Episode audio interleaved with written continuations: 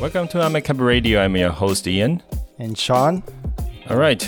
このポッドキャストはアメリカに長く住んでいたかぶれ系アラサー日本男子の2人が日本で生きる中で感じる違和感をかぶれながらも建設的に話し合うポッドキャストです。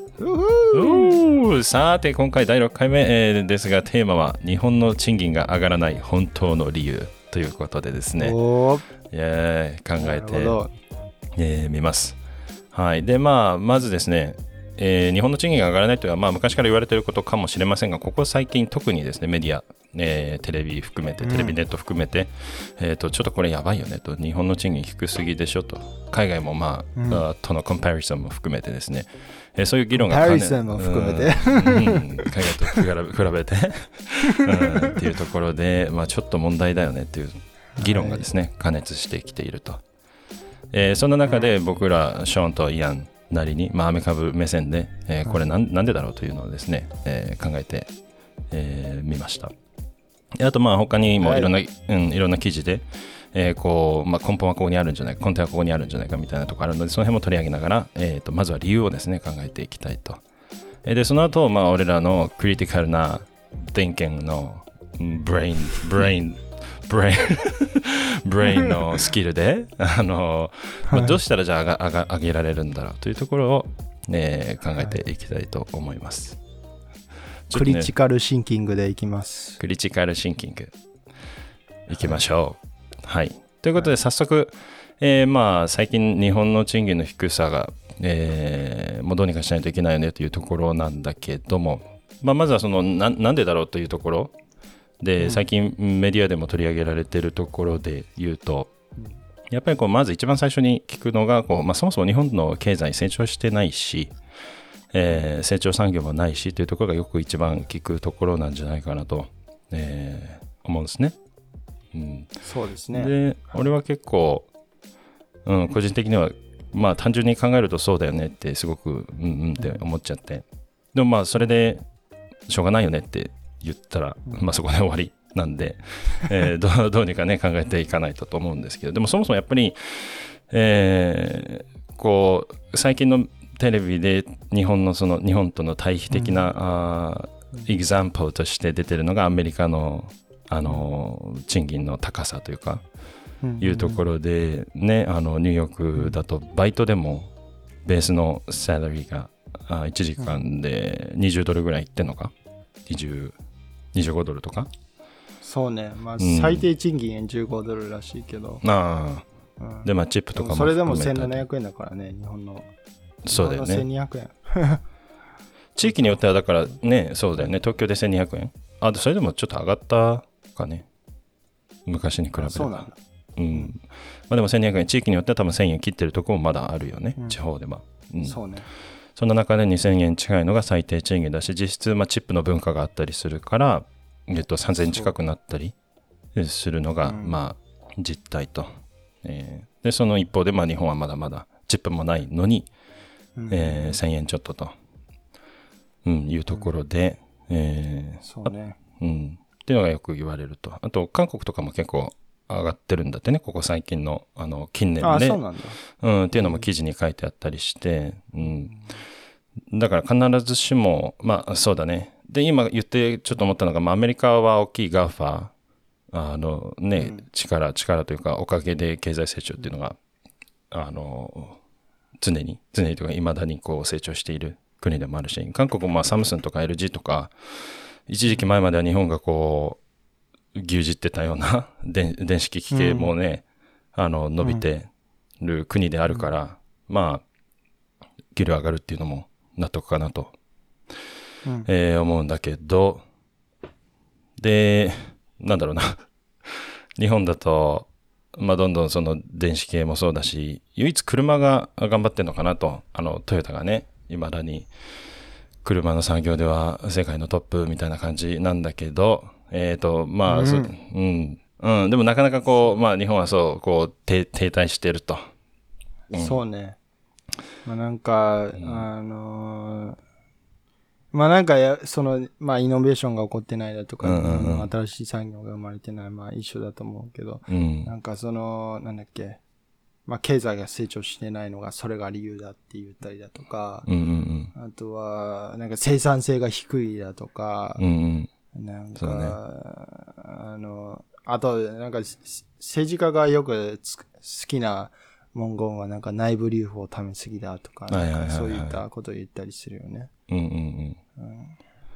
そうね。で、結構、うん、その、経済そもそも成長してないからっていうのは、まあ、自分の、俺の勤め先が今、うん。まあ、ある意味、ある意味というか、こう、この日本の低迷す、停滞してる日本経済の中では、あの、珍しくちょっと伸びてるところ、その需要が上がってきているあ新しい産業というか、新しいジャンルのところで、えーそういうところにいるとうちのお企業もすごい小さいんだけど、結構お給料はまあ悪くないというか、まあ個人、個人的には思ってて。うんで、や上っぱりがってんの？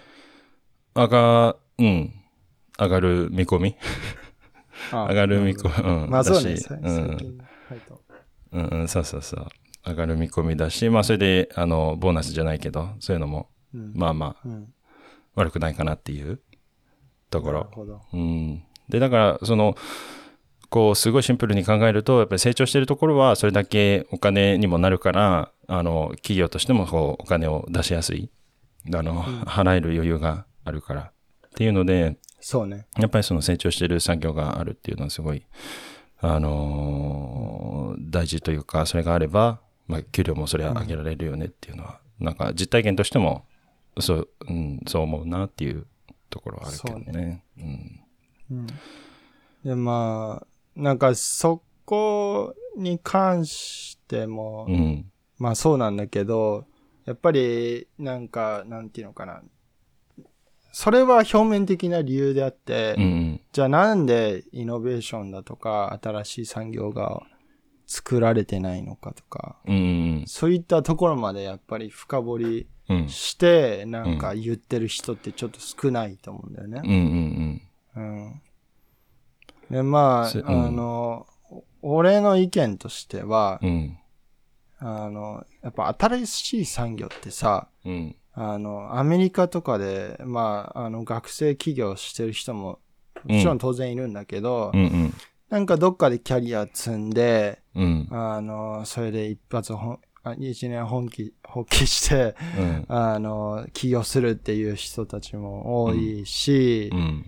まあなんか、その、ね、学生だけ、学生のい初のイノベーションだけに頼ってるわけじゃないんだよね。うんうん。だからそこのなんか、その、しあの、安定した身分をやめ、安心してやめられるとか、うん。そういうたところの、うんその、精神的ハードルの高さっていうのは、うんアメリカと日本に比べて、うんやっぱり全然違うと思うのよ。うんうんうんうん。確かに、ね。それは当。然、なんていうのかな。アメリカの場合さ、うんあの、やっぱり俺もあっちで、ね、5年以上働いてて思ったけど、うん。本当にやっぱり流動性が高い。うんうんうん、だから、なんていうのかな。別に、あ、あの、このスキルの高い、めっちゃスキルの高い人が、うん。うん。えーその起業するって言ってな、なんか友達と一緒に起業するっつってやめて、うん。で、失敗しました。ああ、うん残念だったね、つって、うんなっても、うん。そこからちゃんと戻ってこれる場所が絶対あるんだよね。うんそのスキルは高いから。うんうんうん。そこの、そこに対して、そのお金を払う企業がちゃんとあって、うん。あの、出戻りができる安心感っていうのもあるし、うんうん当然その、なんていうのかな、辞めた時も、うん。うん。あの、ちゃんと、あーまあでも失業保険、あの、ん得られる場合と得られない場合あるけど、まあうんそこは置いといて、まあ、うんそこら辺も手厚いところあるんだよね。うんだからなんか、そこの議論も大事だなと思うんだよね。うんうんうん。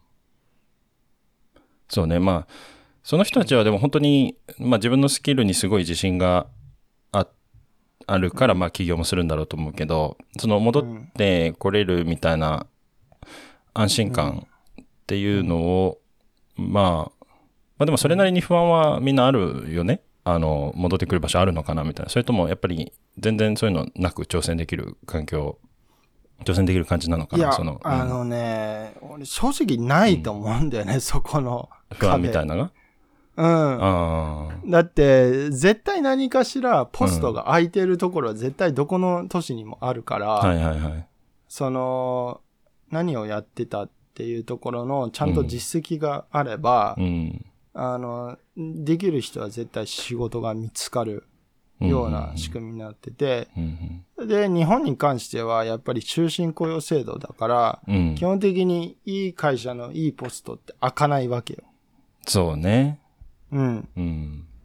で、まあ、例えば空いてるとこだとか、うんっ。ていうところで例挙げると、やっぱりまあなんかベンチャー企業でちょっとイケイケなところで、うん。あの、そこの、なんていうのかな、ところが新しいポジションが必要になって採用してっていうところがあるけど、うん。まあそれぐらいだよね、多うん。う分。ん。うん。だから大企業に対してそういうポジションが、なんか常に、ね、あの、うんジョブポスティングにされてるっていうところはまずないと思うんだよね、あんまり。どっちで？日本で？に、に日本、うんそう、そう、そう、大企業の中途採用が、そうね。なんか、あの、アメリカほど盛んじゃない。うんうんうん、だから、大企、だから、そ、その心理で言うと、うん大企業に勤めてる、うん。うん。なんかエリ、いい大学卒業して、いい、いい企業に入って、うん。えっ、と、そこでぶら下がってれば安心なのに、うん。あの、そこから起業しようだとか、うん。なんか、うん。っていう気持ちになれ、なりづらいよね。精神的ハードル高すぎるよね。ならないよね。あましてや、なんか結婚してただとあ。か、うん。子供がいるだとか、うんわかんないけど、なんか、そういう親が気にするだとか、うん。あの、え、なんであなた、そんないい企業に入ったのに辞めちゃうの、うん。なるわ。辞めたら戻ってこれないんだよ、つって、そういう感じになるわけでしょ。はいはいはいはい。でアメリカだったら別に、え？あの、あの、パフォーマンスが良かった人が、うん。その企業を辞めて、うん。また戻ってくるなんて、ウェルカムとでしかないんだよね。アメリカの場合は。。なるほどね。うん。そういうのでは、その、そこ、う。うんん。その人の、でも、評価でもというか、その人のその実力、まあ、そもそもその人材の判判断基準が全然違うのかな。なんか、やっぱり、一回出ちゃって、うん。うーん、なんだろうな。そう、本当に今言ってた通り、いい会社、日本一回入ると、やっぱ出ちゃうとそこには戻れないっていうのはその通りだと思うんだけど、向こうだと、うん。うーん、まあでもそうなんか、それが当たり前なのか、その出たり入ったりっていうのが当たり前であるから、そう。うん。いやなんかそこの、そのさっき言ったボトルネックのところが、うん。要はポストが開かないっていうところだと思うんだよね。ああ、そっか、一回出ちゃうと、まあ、だうん誰かが入ってて、もうそっか。うん。そうそうそう。戻戻れないと。で、うん。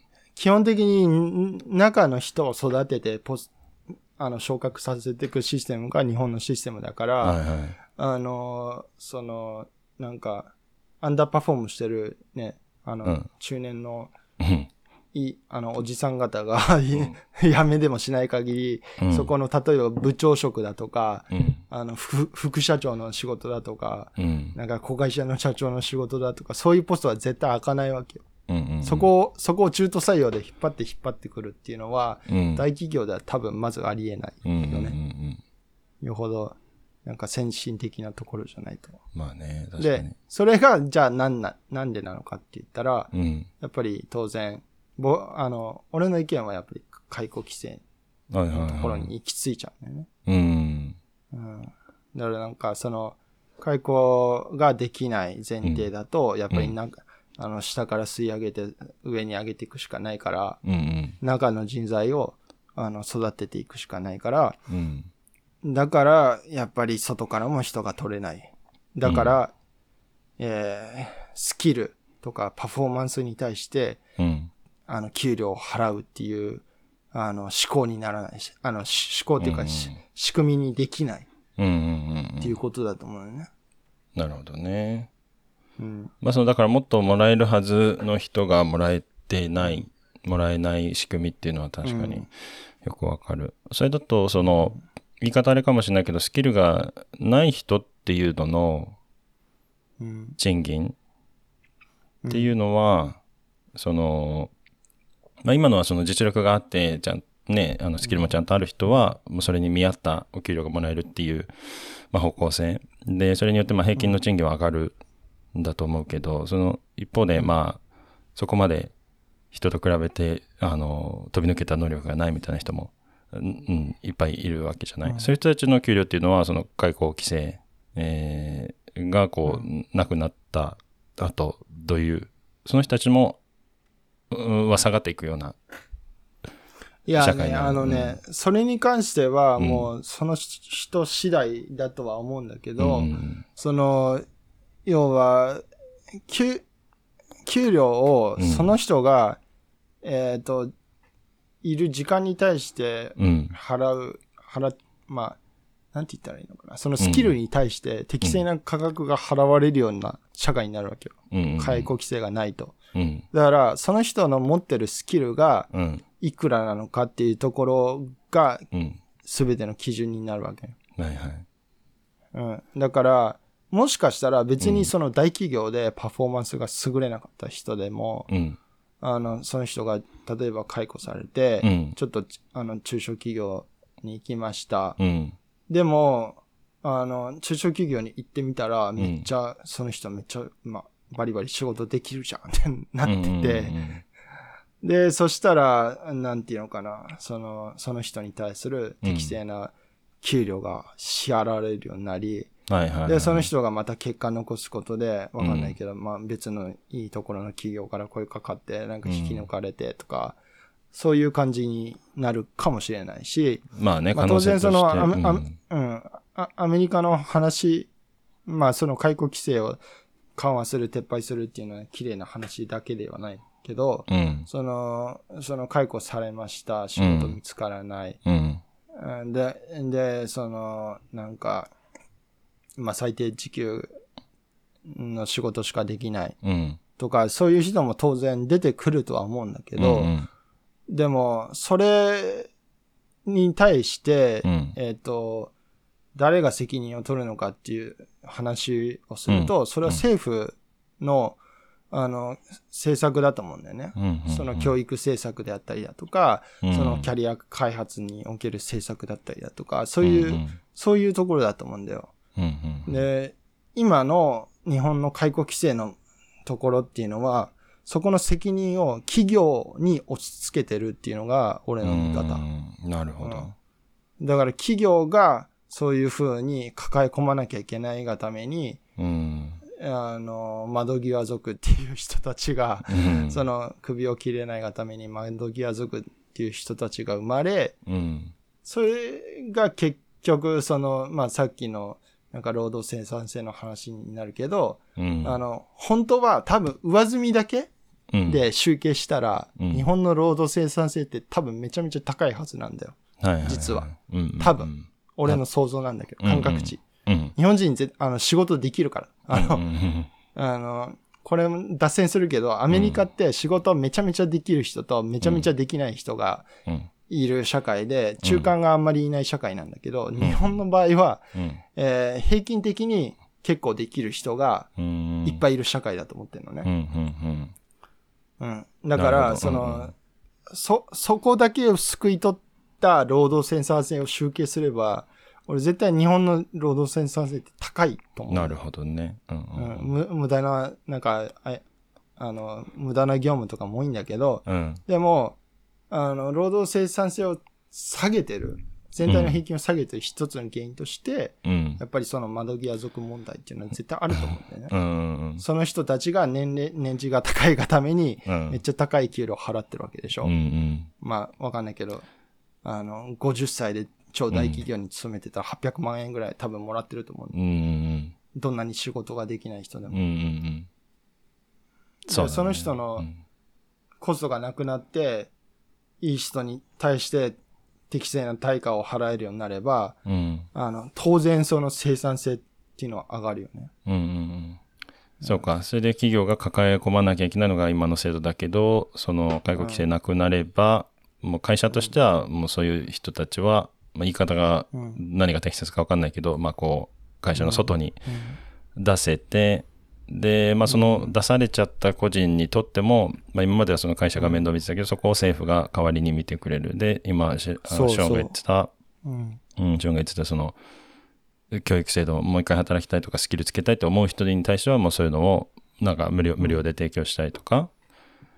まあまあ、一案はそういう感じだよね。うんうん、その、その中身は別として、うんうん、その誰が責任を持つべきなのかの議論で言うと、これは企業じゃなくて政府が持つべきだっていうところだと思う。そうかそうか。ああ、そうすると、そうだね。企業も成長しやすいよね。こう。そうそうそう。無駄な、なるほどね。ああ、それで経済そうかそうか、経済も、うん、まあ、企業が元気だったら経済はね、良くなっていくわけだし、そうそうか、無駄なこ、無駄なって言ったらだってその、うん、うん、そのなんか、まあ、最初の方で言ってた GAFA が生まれないだとか、成長産業が生まれない話も、結局そこの、なんていうのかな、その足かせ、えっ、ー、と、あの、パフォーマンスが低い社員を切れない足かせっていうのがあるがために、その未来への事業への再投資がしづらいわけだよね。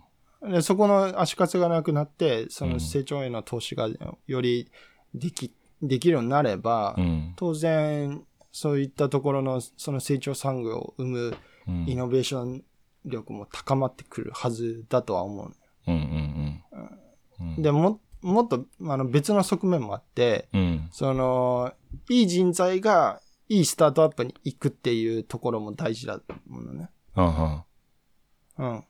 で、要はその、あの、今の規制のある状況下では、大企業から、うん、えー、なんで辞めちゃうのと、うん、あの、安定してるのにっていうふうに、いい人材が、言ってみたら買い殺しされてもおかしくない状況なわけよ。うん、すごい優秀な人材でも上が詰まってるがために上に上がれてない。うん、上の仕事ができるのにできないっていう状態が、あの、蔓延していて、で、その、もっと流動化して、うん、なんかいい人材にいい給料をどんどん払える。うん、で、その間にその人がパフォーマンス、あの、ついてこなかったら切れるっていう体制にしておけば、うん、その、スタートアップも安心していい人材を、あの、正社員として迎えて、で、成長をガッとさせて、あの、産業がどんどん、ああの、革新的な産業とかビジネスとかが生まれていくと思うんだよね。で、その人ももしダメだったら、うん、あの、そのスタートアップ自体がダメだったら別にそこの他の、そこのスキルは、あの、マーケットバリューがあるわけだから、ちゃんといいところに戻ったりだとか、うん、別に元いたところに戻ってもいいし、そのなんか、その人が別に他の会社でいいところ探してもいいし、うん、あのそういう感じのことが起こりうると思うんだよね。うんうんうん。うんうん。確かにね。そういうのがあるから、ああいうね、新しい企業が生まれてるっていう、もう、うん、うん、アメリカだからずっとそうなんだよね。その介護規制っていうのはそもそも存在した、してな、ないわけか、ずっと。ない。あのね、州に、うん、厳密に、厳密に言うと州によって細かく違うんだけど、うんうん、あの、俺が住んでたカリフォルニアなんかは、もうアットビル契約って言われていて、うん、えっ、ー、と、どういうことかっていうと、その従業員はいつ辞めてもいいし、企業もいつ解雇してもいいっていう、一応その法律上はそういう契約なの。うん。うん、それでそれ辞めたら、あの、州が州が責任、うん、責任というか、まあ、ある程度面倒見ますみたいのもセットなの？やっぱり。そう、その、うん、あの、なんか、日本のね、その失業保険の、うん、あの、多分制度自体が あんまり解雇が起こりうるっていう前提じゃないよね、多分。なんかその、あの、アメリカの場合は、その、うん、自分が受け取っていた給料をベースに、うん、その何パーセントを、あの、補填、補填じゃないけど、あの、補助しますみたいな、はいはい、支給しますみたいな感じで、うん、いい給料をもらってて解雇されてたら、その給料、うん、給与水準が維持できてる、その、あの、失業保険がちゃんと支給されるんだけど、はいはい、なんか、どうもね、その、日本の失業保険の、なんか、あれとか見てると、うん、その、うんなまあちょっと言い方悪いけど、その、うんなんていうのかな、あの、あハローワークに行かなきゃいけないだとか、そういう条件があるでしょ。うん。で、ハローワークで就活とか転職活動してる人の、うん。なんていうのかな、その、なんか、うんまあ、マーケット、語弊、もう、ストレートに言うと、マーケットバリューの、うん。その、労労働市場上のうん。バリューって、うん。すごく低い層にあるわけでしょ。うん。じゃあなんか、そもそもやっぱり、最大でもどもらえる支給額もうん。全然違うんだよね。うん。うん。日本だと一律なの？かな？まあ。一律だ、うん、見たよ。うんこれ今俺、そのうん見てるけど、一、日もらえる失業保険の支給額って6000円うん。なのね。うん。うん。6000円ぐらい。6、30、だ18万いっても？そう30日働いたりしても。うんだから、例えば部長クラスの人が解雇されました。うん。部長クラスだったら1000万とかもらっうん。てたとします。うん。それが急に月額18万、うん。はい年収、年収にするとない360万いかない、うん。さ いかないレベルのうん。ところうんっていうのは、あ、じゃあ360万のところじゃないか。200ちょっと240万だねね。240万レベルうん。の水準まで下がるっていうところが、うんそもそもありえなくて。あだからその失業保険のその制度改革とセットで、うん。あの、解雇規制の緩和、撤廃とかっていう議論は絶対しなきゃいけないと思なるほどね。そしたらまあやめても、うん、そうだな。うん。う。確かね、カリフォルニア75%ぐらいは保証されるんだよね。もともともらってた給与の。うんうんうんうん。それなんか半年とか3ヶ月とか？なんか、あのーうん、確か、まあ一定期間。たし確か4ヶ月だったかな。うん。うん。うん。なるほど。そう。うんうん。それでその会社、うん、はいそういった、うん。まあなんかざ財源的には、その、まあ直接、直接、直接的に人をアメリカのケースだと、あの、自分たちの会社で給料払う必要はないけど、やっぱどどっかでそこの、その保証に、保証というか、あの失業手当に出すのはもちろん税金から来るわけでしょ？うんうん。そうなってくると、まあでも、そうか、みんなでそういうのを、あの、こ一つの企業じゃなくて、まあ、社会全体で、えーそういうところにお金、まあ、あの、お金使おうってなれば、別にそんな負担は、なんか逆にその税金が上がっちゃって、結局、うーん企業の負担は、個人に払う給料としてはないけど、うん、なんかどっかで結局、そのお金取られてるみたいなことにはなってないんだね。一まあ応、その、雇用保険に、えっと、給料天引きでさっ引かれてる。ああ。うん。それはでも当たり前じゃない？自分の雇用保険かけてるわけだから、うんうんうんそれは、その、それも当然その自分の所得に応じた、うんあの、額が、要はさっ引かれてるわけうで、んうんだから、当然給料の高い人は高い、あの、額を払ってるわけ。うんうんうんなるほど。そうか。まあやっぱりスキルのある人、うん、にとっては、うん、いい制度、いい制度というか、そっちの方がいいような気がするけど、それで雇用保険、ん介護保険、うーんと、なんだ、退退職保険？ななんだっけ？うん？え、その4年、4, 4, 4年じゃないや、4ヶ月もらえるやつ。失業保険？失業保険、そう、失業保険で、えっと、4ヶ月切れました、仕事が見つかりませんってなると、うん。まあそこから貯金の切り崩しタイムが始まるんじゃない？ああ、そうか。いや、なんかすごい言ってることわかるんだけど、あの、なんか、うんスキルない人は本当困っちゃうなっていうのが、どうしてもこう、聞いてると、俺の中で で出て、出てきちゃう。その、ある、そうやってね、市場価値があれば戻れるし、で、その流動性が起きる。まあ、社会ぜ、経済で見たら、その方がぜ絶対成長するだろうなと、いい企業も出てくるだろうなと思うけど、一方でそこにの乗れない人っていう層もうん増えてくるんだろうなって思っ感感じるところもあって。そうねまあ、それを良しとするか、うん。うん、ダメとするかっていうのは、うん。要はその国民の価値観の問題かもしれないんだうよね。ん。どっちで行くかっていうだから、その、うん。うんお俺もそれっていうのは、うん。俺はそうした方が、その国が豊かになっていくと思うから、うんうん俺はそっちの方を押す派だけどうも、ん。いやいやいや、みんなで安心して、うん。あの、低成長、あの、もしくは成長してなくても、うん。安心して暮らしていける社会の方がいいんじゃないかっていう考え方も全然あると思うんだよね。はいはいはいはい。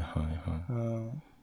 それで言うと、最近のその衆議院選挙とかあったけど、各党の話聞いてると、なんかどっちも目指す、どっちも取りたいみたいなふわっとした主張が多かったかなって今、今、ショーンの話聞いてちょっと思思って、確かに言ね。う本当言う通り、なんかどっちも選択肢があって、で、まあ、経済成長、経済成長って言いながら、あの、誰一人残さないみたいな、あの、全員が、国民すべてがなんとかみたいな主張が、同時に同じ党から出てきたりもしてて、うん。そう、うん、だから今、ショーンが言ったところで、うん、どっちを取るかっていうのは、だ大事な視点だよね、すごくね。その、だからアメリカ、あの、うん、まあなんか、その、ど、どっちも追ってどっちつかずになっちゃうリスクっていうのは絶対あると思う一方で、うんうん。その、確かに、そのアメリカの悪い点を見ると、当然そのさっきの、ね、すごくできる人とすごくできない人がいる社会って俺は表現したんだけど、うん。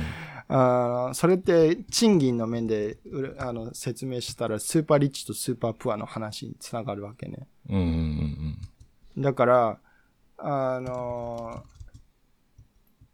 ーで、それをなるべく生まないようにするっていう、なんかみんなでリッチになる、そのなんか中国が言ってる、唱えてる共同富裕うん。の話、うんうあん。のそれも最近結構、なんかバズワードかもしれないけど、うん。そういったところも、うん。えっ、と、政策次第でできるんじゃないかなと、俺はう。ん思う。うん。うん。だからなん、なんていうのかな、その成長産業、例えば、うん。なんかなるべく国が、あの、モニターして見定めるようにして、うん。なんかそこへの教育投資っていうのを惜しまないようにして、ああ。の、こういった業界が今後伸びるので、うん。こういった教育プログラムに入りたい人は、うん。政府が補助します。うん。だから今スキルがない、スキルに自信がない状態だったとしても、うん。ここに、ここの船に乗っかれば、あなたは、ま、あの、ここから、あの、すまたスキル開発、キャリア開発ができると思います、みたいな感じで、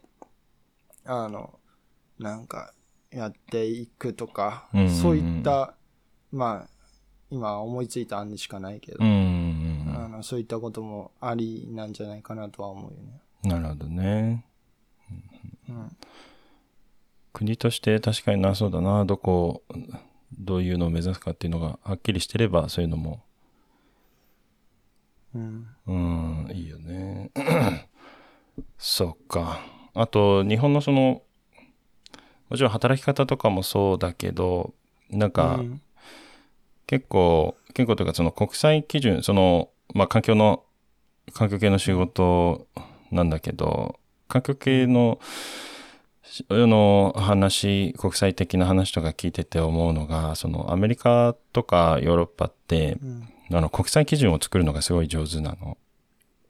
で、あ、ちょっと話、ちょっと話ずれちゃうと思うんだけど、うん。その ISO とかで、その国際基準作っちゃうと、それに付随するとか、その、それをベースとした形で商売を、商売とか研究とか、えうん。研究というのはまあ商商売しないといけない。例えば、日本だとあの、QR コードって今世界、うんうん。世界的に使われてるんだけど、あ俺これちょっとうろ覚えだから、事実とうん。異なるかもしれないけど、例えばあの QR コードって、うん。あれを国際基準に ISO とかに載せることで、その QR コードを読み込むバーコードリーダーみたいのがすごい売れるというか、確か日本のどっかが ISO 化したんだよね、QR コードって。バーコードだったか QR、あれ、で伝送が作ったんですあ、伝送か。QR コード。ああ、そうかそうか、あよかった。っていうので、そのルール化、国際ルールにし載せちゃえば、じゃああの、その、それに付随して、その、それの技術を持った会社が伸びるみたいなのがうん。ある,、あるじゃない？で、うん。そう、だからそういう、で、国際、あの、環境系の話、あまあ、車作りとかもそうなんだけど、今、車のその、規制みたいな、その、どういう車だったら、えっ、と、売っていいかとかいうのもヨーロッパとアメリカ、まあ、ヨーロッパ中心か、にこう、ISO か国際基準化しようとしてて、で、そういうのやられちゃうと、その、いくら、あのー頑張っても、今ある、うん。なんつうのかな、日本のこの技術を活かせないような、あの、うん。枠組みに国際的になっちゃうみたいなことも、あの、話があったりしてて。そういう面で言うと、やっぱでもそういう、なんだろうな、国際、うん、基準を、まあ日本は作れないから弱いねっていう話だったら、やっぱりその国際基準を作れるような、いや、人材を、あの、が必要っていう風になって、で、そうなってくると、やっぱりショーンが話してるような、あの人材の流動性とか、まあそれこそ日本の国内だけじゃなくて、外からも引っ張ってこれるような、あの仕組仕組み、っていう風になってないと、うん、いけないのかなとか思ったり、今、そうねなんか結局、それも、うん、なんていうのかな。英語が苦手っていうところは、うん、あの、あると思うんだけど、うんうんうん。わかんない。あの、英語が苦手っていうのは、解雇規制でうん、説明できないとは思うけど、でも、なんか、流動性が低いので、うん、あの、その社内業務にフォーカスしちゃう、国内にしか目が向かないっていうような、うんうんあの、議論になるかもしれないよね。うん、わかんない。う んあの、あれだよね。うんなんか、デファクト、あの、デファクトスタンダードがんを作るのが下手くそすぎるんだうよね。ん、あそうそうそうそう、うん、でそうなんだよね。で、国内のガラパゴス的には、まあそういうルール作りとかやってんだけど、やっぱり外にも、ね持っていけないというか、うん、あの、スイカとかパスモンとかさ、ああいおうタッチのさ、改札もさ、うん。どんどん絶対海外に輸出したらよかったのにさ。ああ、確かに。ニューヨークでだって、この、うん。なんかい、今頃、うん。あの、なんか、あれができるようになって、タッチ式でなってたけど、うんうん。日本なんて30年前ぐらいからあるわけど、20年前か。そうだね。それぐらいからあるでしょ。うん、あるね。ううんん。でもなんか、追い越しちゃったのが、やっぱその、うん。あの、クレジットカードのさ、あの、最、うん最あの非接触決済でできるんだよね、ニューヨークの場合は。ああ、なるほどね。だからパスモとかスイカっていうなんかその独自企画じゃない。じゃないんだ。え、それそのまま、カード会社、まあカード料金で引き落とされるみたいな感じなの？そああ。う。だから、うん、だからそういうところもうん結構あれだよね。その、海外見てないとわからないよね。うんうんうんうんだって日本のモデルだったら、うんに外国人来たら、そのパスモとかうん。スイカをうん。1000円で買わなきゃいけないわけでしょ、まうん、ず。そうね。うん。でもニューヨークだったら、その、うんもともとカードに付帯してる、あの、うんウェイブの機能で、なるほどで。きる、できるわけだから、別に世界、どこのカード持っててもでき、できちゃう。なるほどね。じゃあ、俺らニューヨーク行ったら、あの、クレ、クレカピッてやればいいの？なんでも、なんかビザとか入ってれば。うんああ、てか、なんとかっていうの？み。えあの、なんか、3本の Wi-Fi マークみたいなのがつうん。いてるカードであれば。はいはいはい。ああ、なるほどね。そうか。その面ではそうだね。お追い越しちゃったというか。うん。うん。うん。まあ、なんか、その、ね、開国規制の話の中で、うん。ちょっと面白いなと思ったのが最近あったんだけど、うん。あの、国民民主党の玉木うん代表がこの間テレビ言ってて、うんその北風と太陽政策だっていう話をしてたのね。うん。あうん。で、これは、あの、そのさっき言った、その、あの、失業保険とセットにするっていう話と、あ。うん。まあ、あの、通ずる部分があるんだけど、うん。なんか趣旨を言うと、その、えっ、と、会社を辞めたくても辞められるようにするっていう、うん。あの、あの、対応せ、それが対応政策らしいのね。だからき、あの、北風政策は解雇規制なんだけど、対応政策は、その、辞められるようにするっていう政策うん。で、要はその、あの、その自己都合で辞めてもちゃんとしっかり失業保険をちゃんと支給して、うん。で、なんかキャリア開発に対してなんか、うん。あの、ちゃんとアクションを起こし続けていれば、そこの生活費を、なんか、ベーシックインカム的に支給しますよっていう、うん。うん。あの、制度うん。があるのよ。うん。制度があるというか、政策をて作ろうとしてるらしくて。はいはい。だからまあなんかその、日本、日本でもなんかそういう議論が今、活発になってきて、すごい、うん流れとしてはいいなっていうふうには思うん。ショーが言ってるような、その今の失業保険の制度とかいうところじゃ、もう足りないよねっていうところを、う。うんうん。国民民主の玉木さんも言ってるしと。そうー。ん。そうか、自己都合で、今のだと、その自己都合で辞めると、うん失業保険みたいなのが出ないようなところが。まあ出ないわけじゃないんだけど、うんなんかその会社都合で退職するよりも、そのなんか制度的な、うん。あの、すあの差があったりとか、そううんあの金額面での差があったりだとか、そういうん例えばい今これ表見てるんだけど、うん。あのーなんだろうな。えーっと、支給されるまでの期間うん。が7日プラス2ヶ月後なのね。えーっと、自己都合の場合。7日で、会社都合の場合な、な、7日か、7日後から支給されると。うんあ だから、2ヶ月後まで、あああえー支給されないっ自己都合だと。て結構やばいよね。やばいね。その間の給料どうするんだって。本当だよね。うん。わ、そりゃやでめにくいな。給付の日数も違ってて、うん。あの、じ自己都合の場合は90日間で、うん。会社都合の場合は120日間。おー。だから4ヶ月と3ヶ月。1ヶ月さね、違い。なるほどね。それ自分でやっぱやめにくいな当。然その分違うと。ああ。えー、それ自己都合とかの判断って、どどうしてんだっけ？会社がなんか報告するの？あのその会社からちゃんと書面でもらう必要があると。あー会社都合の場合は。うんうんへえ。うん本当うん。でなんか注釈があって、うん以下の場合は7日プラス3ヶ月後になりますって いうのがあって、なんか5年、5年間以内に3回の離職がある場合だとか、なんか、事故の責めに帰すべき重大な理由で退職した場合だとか、なんか、そういう、あ。そういうのがあるんだよね。なるほどね。だからなんか結構ね、そのもう、その、転職は起こらないっていうような前提の仕組みが失業保険、日本、日本の失業保険に残ってて、いやーなんかそんな感じするね。うん。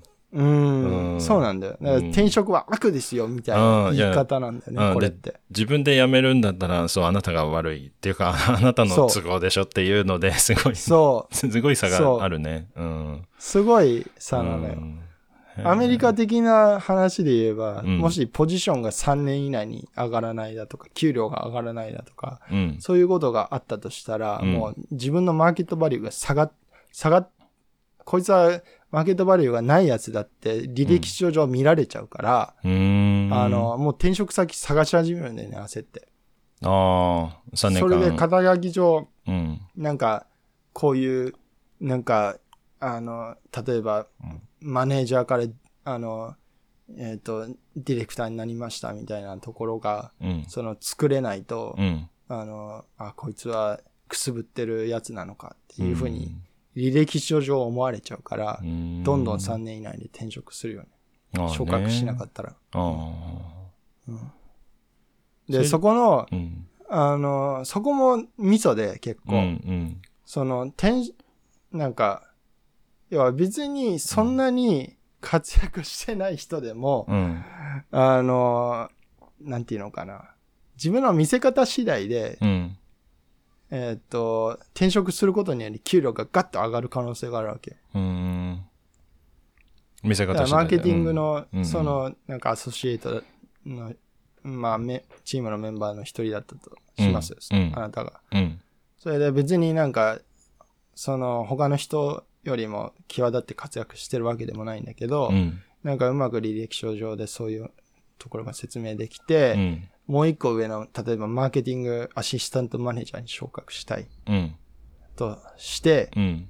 それで、あの、別の企業うんのそういうポジションに応募します。うん。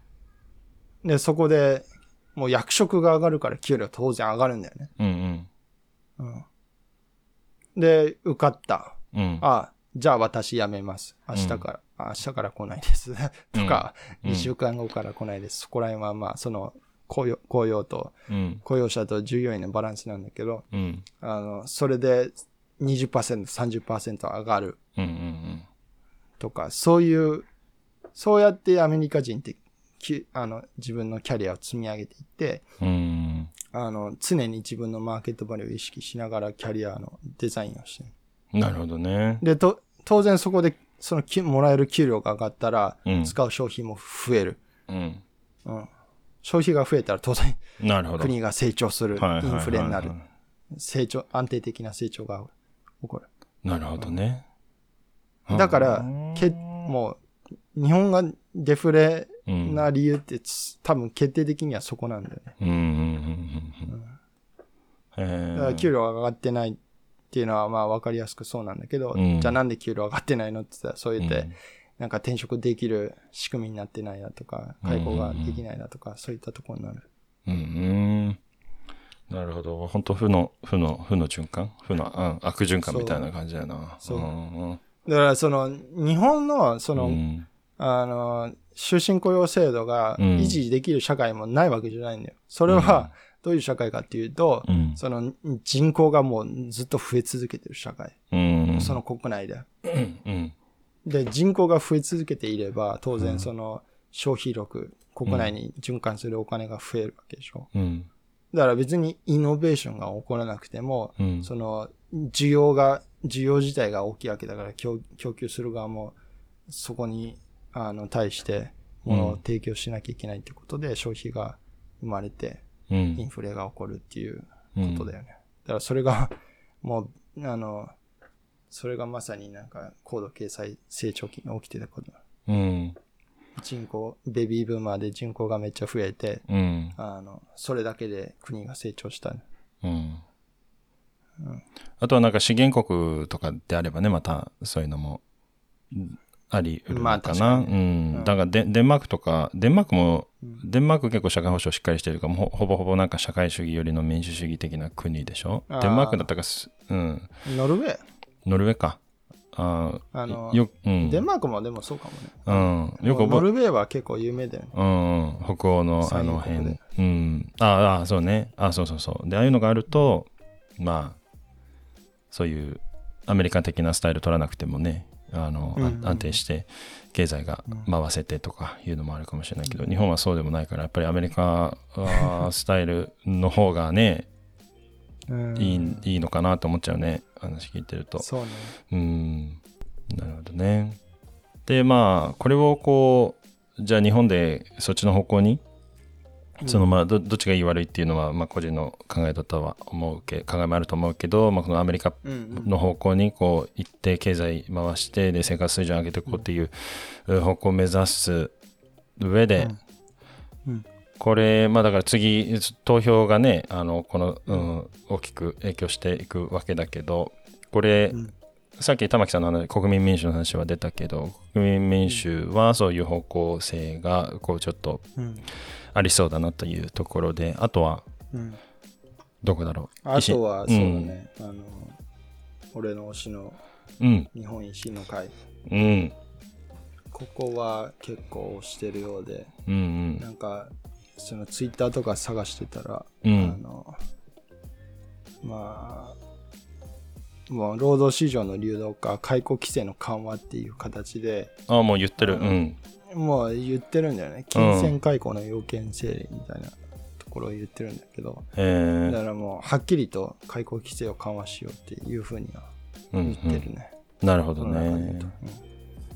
もうじゃあ維新はもうそれはっきりしててでうん。うん玉木さんの国民民主もそっちの方向を匂わせてるというかそう。いうところ、うん。でまあそのまあ維新も、うん。あの北風政策だけじゃないよね、うん。うんなんかその失業者への権利と、うん。なんか義務を課すなんか労働政策市場政策だとかなんかうん。言ってて、うん。その失業保険給付の条件などの見直しもするしなんかうんうんうん。再教育、再就職、職業訓練の充実も言ってるし、うん。うんあとはもうベーシックインカムね、そのチャレンジのためのセーフティーネットとしてのうん。ベーシックインカムだとか言ってるからう、んうん。うん。だから、ね、いいね。俺は維新、あの、維新が向かおうとしてる方向性には共感する。うんうんうん。いいね。国民民主化維新化で、まあ、次の選挙も、えーその2つの党はちょっとアメ株としても注目して、うん、ここ周りの政策とかね具体的な、うん、提言があればまた、えー取り上げていきたいなと思います。はい。うん。いやー面白かった。で、えー今回 ということで今回は日本の賃金が上がらない本当の理由ということで話していきました、えー何かコメント等あればねあのツイッターも一応やってますんでそこで、えー DM でもコメントでもいただければと思います、はい。はい。何か言い残したことはありますかシャオン？いや、もう、うん。あの、結局は解雇規制のとうん。ころに行き着くんだなっていうところだと思そうだ。ね。いや俺も最初そんな風に思ってなかったけどもうショーンの話聞いてるとねどんどんそう そうだなって思っちゃうね。本当に。うんちょっと俺も、うん、勉強しようもっと。うんいやーよかった。ということで、えー今回も聞いてくださりありがとうございました。また次回も。ありがとうございました。はいお楽しみに。バイはい